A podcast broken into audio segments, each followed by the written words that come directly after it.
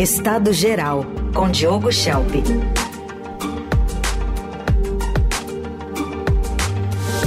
Semana que está começando quente. Diogo, bom dia.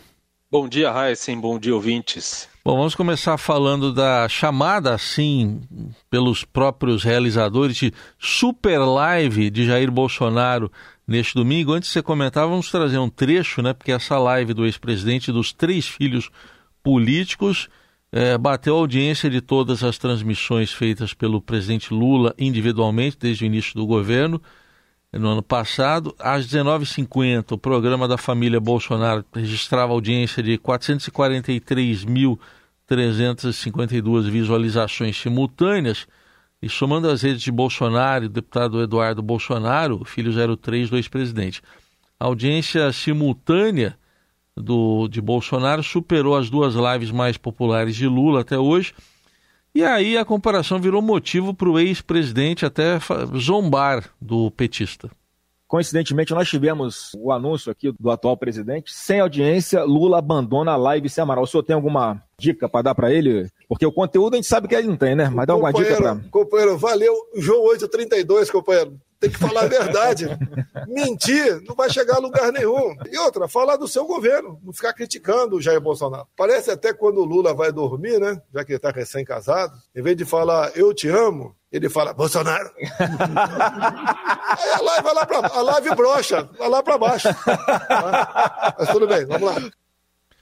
E aí, Diogo, é, os objetivos dessa Super Live fora a zombaria? Pois é, a zombaria a gente pode até deixar de lado, né? Mas de fato existe, isso já faz, de, faz tempo, não é? Existe uma penetração muito grande do, da, do grupo político de Bolsonaro na internet, enfim, eles realmente, desde 2018, desde antes, conseguiram construir é, esse espaço, não é? esse espaço para divulgar sua, sua versão, suas informações e assim por diante. Então, o Bolsonaro nessa super live, como eles chamaram, não é? que junta aí as contas dele e do Eduardo Bolsonaro, ele se juntou a seus três, três filhos, o Carlos, o Flávio Eduardo, os três filhos políticos, não é? E além desse dado que você colocou, que é realmente impressionante, né? Quase meio milhão de, de, de views simultâneos, né? De visualizações simultâneas, pessoas ao mesmo tempo assistindo a live. É, se a gente olhar agora no, no site do YouTube, a gente vai ver que a, já tem um acumulado aí de 1,8 milhão de visualizações. Realmente é um dado bastante grande. E a live teve um triplo objetivo. Primeiro objetivo, arrecadatório os filhos do presidente ou do ex-presidente usaram a oportunidade para lançar uma plataforma em que prometem dar formação política aos inscritos, né, por um valor ali de cerca de 300 reais. Considerando a audiência que eles tiveram, mesmo que só uma pequena parcela se inscreva no tal curso, eles já conseguem arrecadar bastante dinheiro com muita facilidade. O segundo objetivo é apresentar o combo ideológico para a campanha para a prefeitura, para as prefeituras deste ano. Então o Bolsonaro discorreu, não é, daquele jeito meio caótico dele, sobre os principais temas que devem fazer parte do discurso de qualquer candidato que pretenda angariar os votos bolsonaristas. Contra o aborto, contra a legalização das drogas, a favor da flexibilização da venda de armas, a favor do marco temporal das terras indígenas, a favor do voto impresso, falou até de voto impresso a essa altura do campeonato, contra a lei das fake news, entre outros temas. E ele também fez uma defesa algo contraditória né, dos apoiadores que participaram dos atos golpistas de 8 de janeiro. Disse que repudiava os atos de vandalismo, mas que as pessoas presas por causa daqueles atos são umas pobres coitadas, entre aspas, que não deveriam estar sendo punidas como estão sendo. E deu um jeito de jogar a culpa pelo que aconteceu no governo Lula e no STF. E também, óbvio, de se eximir totalmente de qualquer responsabilidade. Então, esse é o combo básico para o discurso bolsonarista nas eleições deste ano a pauta conservadora e a narrativa de vitimismo no caso de 8 de janeiro. O que é curioso, porque nada disso diz respeito à disputa municipal, não é? Aborto, drogas, armas, marco temporal, 8 de janeiro, tudo isso diz respeito ao Congresso ou à Justiça, não às prefeituras. E o terceiro objetivo da live foi tentar virar o jogo de uma semana, semana passada, com notícias ruins para Bolsonaro e para o grupo político dele.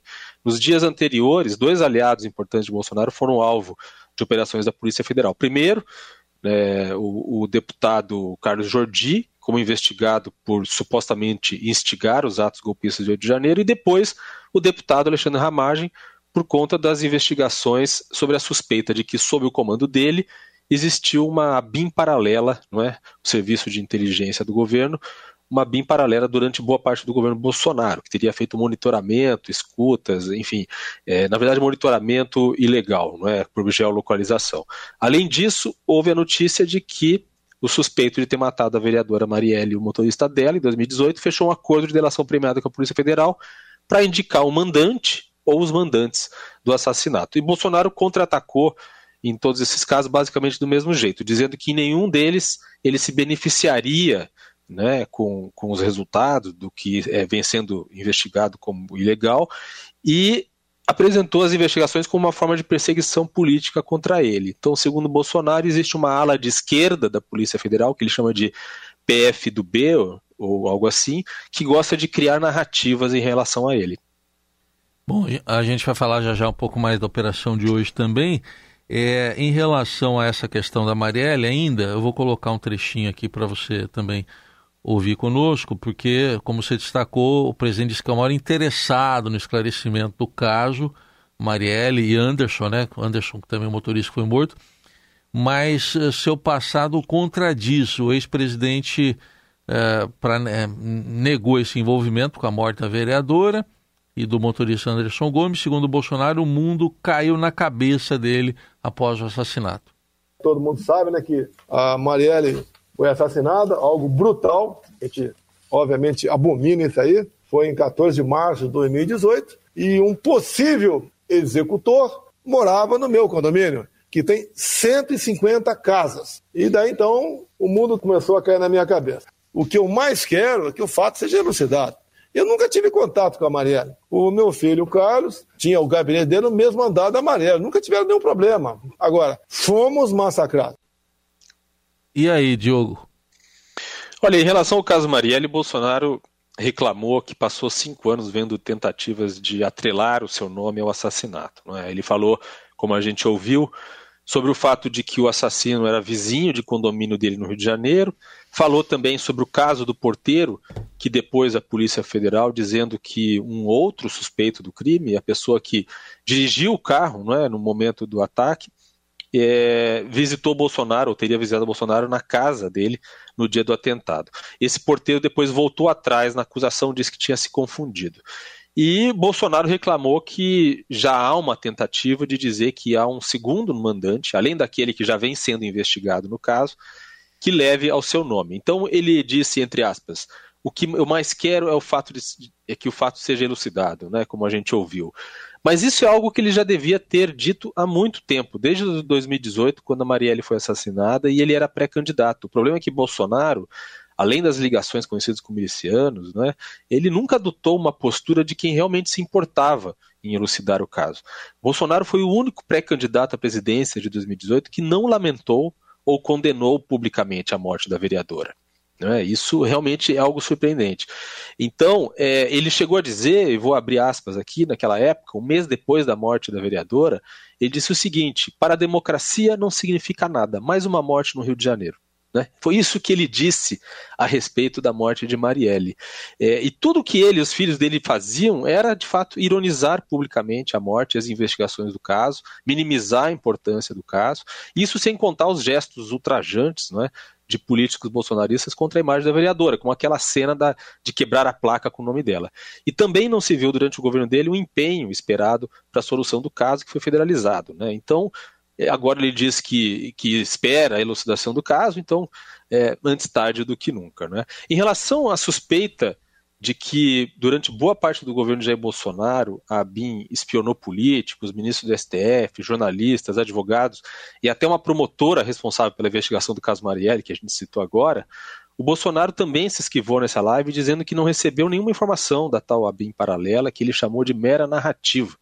E ele defendeu o Ramage, que era o chefe da BIM na época da suspeita de monitoramento e que é o preferido de Bolsonaro para disputar a prefeitura do Rio. E ele usou, o Bolsonaro usou um álibi curioso para dizer que não se beneficiou com a suposta ABIN paralela. Ele disse que, apesar de ter dito naquela famigerada reunião ministerial de 2020 que tinha um sistema de inteligência paralelo, mas que na verdade ele estava se referindo a um trabalho de inteligência que ele fazia sozinho, né, que ele liga, né, ou ligava para oficiais, até para oficiais de baixa patente nos rincões do Brasil para saber o que estava acontecendo, que ele ligava para pessoas comuns para saber o que estava acontecendo. É tão inverossímil a ideia de que Bolsonaro fazia investigações por conta própria para saber das, das ameaças do país, né, é, porque esse é o papel da Bill, é tão absurdo que fica claro que isso nem serve como linha de defesa, caso o episódio seja vinculado diretamente a ele, só serve mesmo para acalmar as bases bolsonaristas.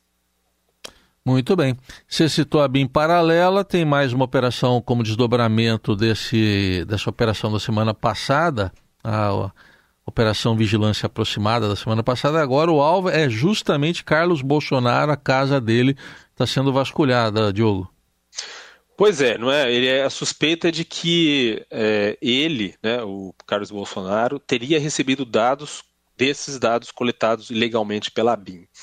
É, é, importante a gente, quer dizer, é um caso grave, né? Se for confirmado, obviamente ainda está em fase de investigação, é, e, e, é claro que se os alvos dessas, desses supostos monitoramentos ilegais eram pessoas críticas ao governo ou pessoas, né, autoridades com as quais o governo tinha embates constantes, como os ministros do STF, alguns parlamentares, é, talvez governadores, advogados, enfim, é, é óbvio que isso é, leva a uma suspeita de que os quem se interessava, quem tinha, né, talvez dado uma ordem para que isso fosse feito, é, tenha partido, obviamente, do Palácio do Planalto naquela época. Então, essa é a suspeita caso esses, esses monitoramentos ilegais realmente aconteceram. Até porque, de fato, Bolsonaro falou sobre uma inteligência paralela que ele, deve, que ele tinha quando ele falou lá em, em 2020 naquela reunião ministerial. Então, o que se pode esperar é que isso seja investigado a fundo. E outra coisa que eu disse na minha coluna de hoje no Estadão é que é preciso que, em algum momento, as pessoas que foram monitoradas, porque suspeita-se que 1.800 brasileiros foram ilegalmente espionados por esse sistema, que essas pessoas tenham acesso a essas informações. Da mesma forma como no passado, lá na Alemanha, é, quem foi investigado pela Stasi, né, aquele serviço secreto da Alemanha Oriental, também passou a ter a, a oportunidade, o direito de ter acesso às informações que foram colhidas a respeito deles. Muito bem, até sugiro a leitura que eu, que eu li essa coluna e também interessante, você encontra lá no portal do Estadão também, o estadão.com.br. Mas, bom, na a live falou de política ontem, né? Praticamente dessa cartilha aí que você destacou os principais pontos. E hoje o prefeito de São Paulo, Ricardo Nunes, deve conhecer o, o noivo, né? Na, na chapa para vice. pois é. Heisen, é, na, na live de ontem, inclusive, o Bolsonaro ele fez menção a esse, essa indicação né, de, um, vice para a chapa de Ricardo Nunes.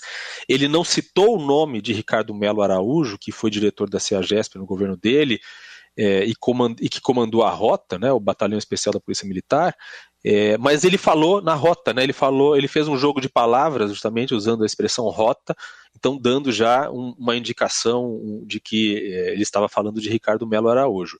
É, uma pessoa de confiança do presidente, é, acredita-se que na, no encontro que Valdemar Costa Neto, presidente do PL, com Ricardo Nunes hoje, ele então vai fazer essa apresentação é, desse nome, mas aí a gente fica pensando, né, o que de fato isso acrescenta à candidatura de Ricardo Nunes. Ricardo Nunes tem ali um dilema para resolver, porque de um lado o apoio né, de Bolsonaro e ter um, um, bolsonarista por sangue na sua chapa pode atrair os votos dos bolsonaristas, por outro pode espantar votos é, daquele meio termo, né, das pessoas que não são nem de esquerda nem totalmente de direita ou não são bolsonaristas e, e, talvez até vejam isso como algo que possa repelir a intenção deles de, de votar hum. é, em Ricardo Nunes. A gente precisa lembrar que quando Bruno Covas é, venceu as eleições passadas, não é?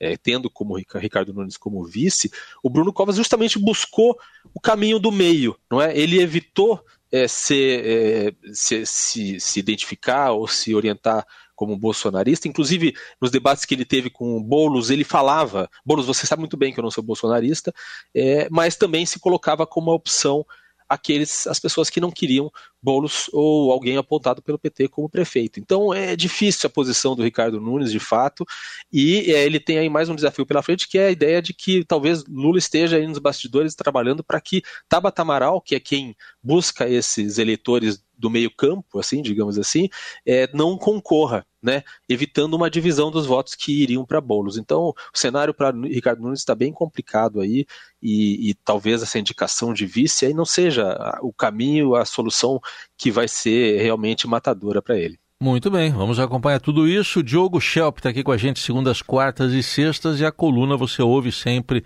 também no nosso site radioeldorado.com.br, no portal do Estadão e ou então é só procurar por Estado Geral com Diogo Schelp nas plataformas de áudio. Obrigado, até quarta. Até quarta.